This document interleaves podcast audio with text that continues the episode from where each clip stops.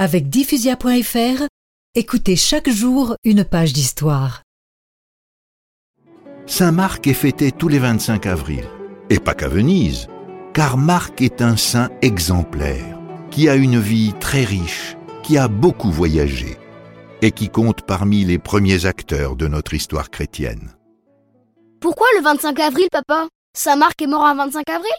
Oui, Louis. Marc est mort en martyr à Alexandrie, juste après avoir célébré la Pâque de l'an 68 de notre ère. C'était un 25 avril.